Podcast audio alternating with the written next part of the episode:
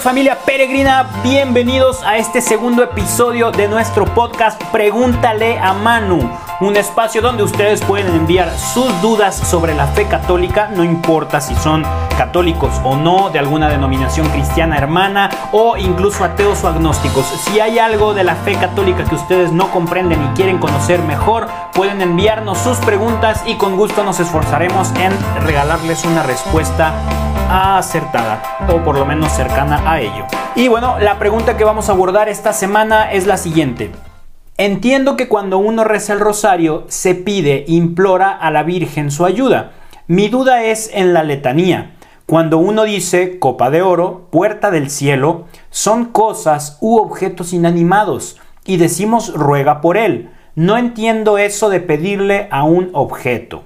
Bueno, si lo tomamos así tal cual, literalmente, pues claro, suena raro, ¿no? Como no sé si le estoy pidiendo a una copa o a una puerta que oren por mí, o si yo estoy orando por una copa u orando por una puerta. Claro, suena, suena raro, pero vamos a explicar todo este cotorreo, ¿no? Vamos empezando por qué son las letanías. Las letanías son esa parte final del rosario, esas frases que uno dice una cosa y el otro contesta y se repite y se repite y que parecen interminables y que parece que decimos lo mismo mil veces. Ah, pues esas son las letanías. a mí me ha costado mucho trabajo durante años el agarrarles el gusto. Si uno no entiende de qué se tratan, si uno no las conoce, no conoce a qué se refieren, de qué hablan, híjole, puede dar un poco de pereza rezarlas, ¿no? De por sí a veces ya nos cuesta trabajo rezar el rosario, todavía acabar con las letanías puede ser más pesado, pero conociéndolas se les toma cariño, conociéndolas,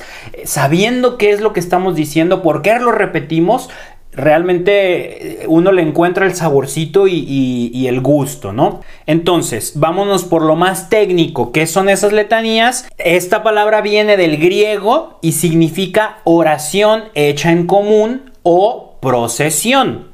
Y ambos significados le dan sentido a la práctica que, tenemos los católicos. Como ustedes podrán saber, este tipo de rezos se llevan a cabo durante alguna procesión y mientras está en comunidad. Lo más famoso y lo más conocido y que, incluso se hace broma y, se echa carrilla al respecto es cuando las señoras del templo se juntan a rezar el rosario, ¿no? Que a veces lo rezan como si hubieran dejado la olla de frijoles en la estufa y lo rezan con una prisa impresionante. Ah, bueno, pero, pero ese es el chiste, que se reza en comunidad y así es como, como lo conocemos y, de, y eso significa letanía. Y luego abordamos el por qué le pedimos a objetos que rueguen por nosotros o por qué estamos pidiendo por objetos. Vamos viendo de qué se trata este cotorreo. Tanto las letanías en cuestión como las demás letanías, que son bastantes, son parte de un rezo de plegaria y alabanza que hacemos dirigido a la Virgen. O sea, cuando rezamos las letanías nos estamos dirigiendo hacia la Virgen, estamos hablando con ella, le estamos dirigiendo nuestra palabra a ella. El grupo más famoso y más común de letanías, el que casi todo mundo conocemos o rezamos, se llama letanías lauretanas. El nombre les viene porque se rezaron por primera vez en el santuario de Loreto, un lugar súper bonito y con muchísima tradición. De hecho, la tradición indica que ahí está la casa donde vivía María. Y por una cuestión milagrosa se trasladó hasta, hasta Loreto y ahí se encuentra. Es un lugar de mucho culto, de mucha devoción, de mucha peregrinación.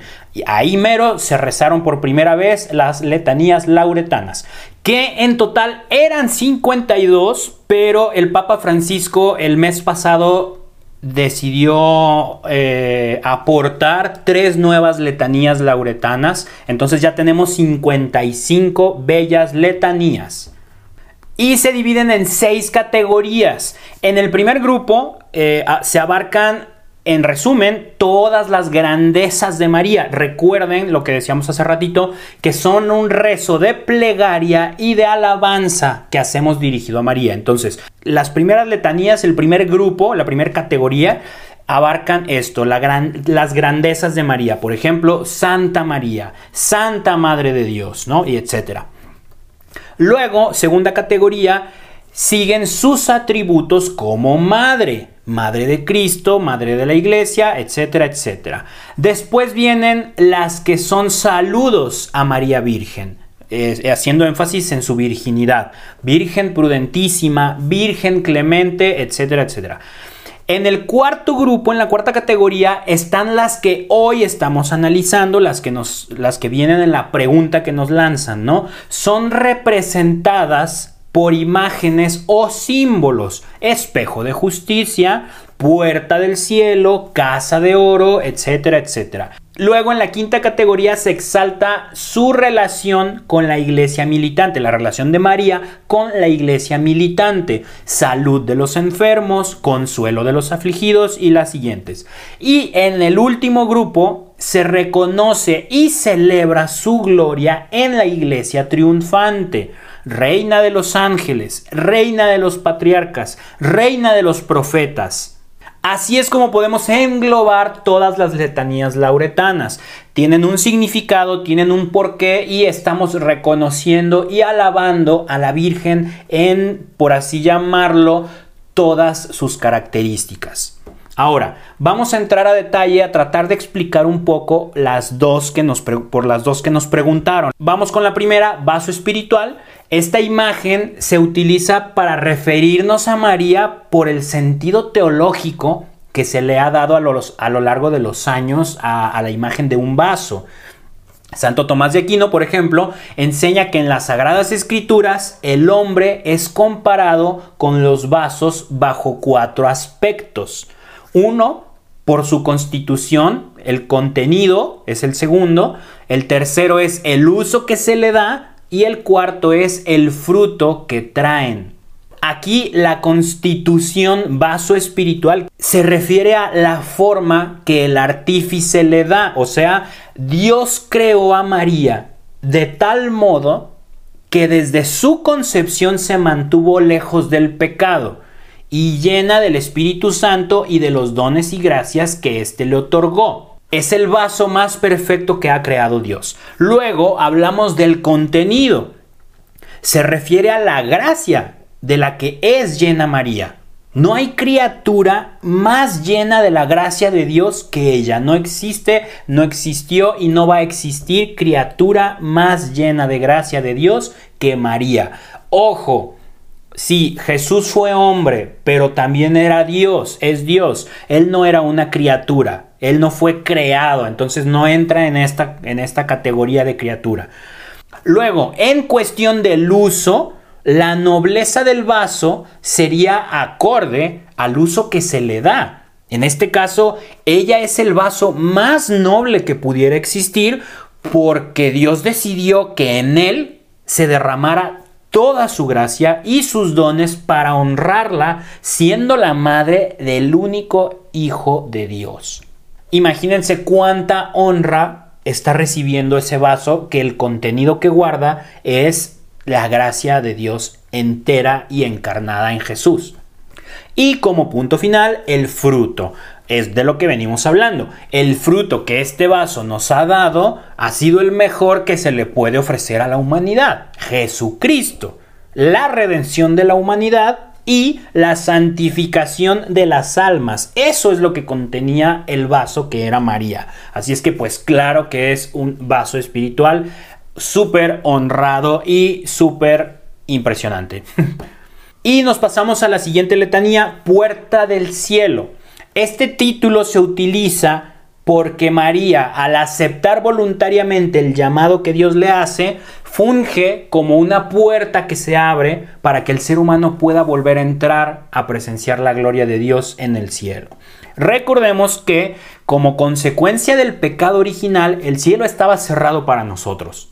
Ningún hombre podía entrar, se había roto la relación filial Padre de Dios Padre y humanidad y no teníamos acceso a su presencia, no teníamos acceso al, cielo nuevamente. Pero María acepta los planes de Dios voluntariamente, trae al mundo a Jesús y es entonces que podemos volver a entrar gracias a la redención que Jesús nos otorga. Jesús mismo en Juan 10:9 dice, yo soy la puerta y gracias a que Jesús se encarnó, murió y resucitó por nosotros, nuevamente tenemos acceso al cielo. Y en este caso en particular se le reconoce a María como la puerta del cielo, pues es por ella, por su sí pleno a la voluntad de Dios, que el plan de salvación siguió, la encarnación de Dios. Y entonces nosotros podemos volver a entrar al cielo. Y pues ya para ir aterrizando con ciertas conclusiones, recordemos que la fe católica está llena de simbolismos. Si bien contamos con muchísima historia dentro de la Biblia y de nuestra tradición, no todo lo que se dice, se lee o se reza debe ser en sentido literal. Ojo con eso. Una obligación nuestra como cristianos practicantes que deberíamos de ser todos es la de formarnos constantemente. Eso no es solo para los sacerdotes, para las monjas, para los misioneros, no, no, no. Todo católico está obligado a conocer mejor su fe cada día. Y esa formación requiere de mucho criterio, de mucho sentido común y sobre todo de muy poca vergüenza para poder aceptar que no vamos a saber todo de un día para otro y que no vamos a entender todo lo que lleguemos a conocer. Y bueno, dejando todo esto en claro, pues los invito a que se imaginen que estamos acá en un cafecito echando cotorreo y aprovechan con toda la confianza de hacerme alguna pregunta de algo que ustedes no entiendan, no tengan claro o no tengan ni la menor idea de por qué son las cosas así dentro del catolicismo. Ya saben, envíenos sus preguntas aquí en cualquier red social nos las, nos las pueden dejar, en mi correo, en la descripción les dejo el correo. Eh, escríbanos, pregúntenos lo que sea, nosotros encantadísimos de ponernos a estudiar y a investigar para compartir respuestas que nos ayuden a enriquecer la fe de todos los que estamos aquí presentes. No dejen que ninguna de esas dudas les quite el sueño y mucho menos dejen que ninguna de esas dudas les tumben la fe. Y pues no olviden seguirnos en nuestras redes sociales, regálenos un like, suscríbanse a nuestro canal de YouTube, ahí estamos subiendo un montón de contenido, en Instagram, en Facebook, en Twitter, estamos activos en todos lados, porque lo que queremos es compartir todo lo que Dios nos ha compartido a nosotros en nuestra vida. Así es que bueno, también los invito a que se den una vuelta por nuestro perfil de Patreon, ahí hay contenido exclusivo y muy bien diseñado para ustedes, para crecer en nuestra formación espiritual. Yo soy Manu Castro me encomiendo sus oraciones y tengan por seguro que ustedes estarán en las mías. Muchísimas gracias, que Dios los bendiga y hasta pronto.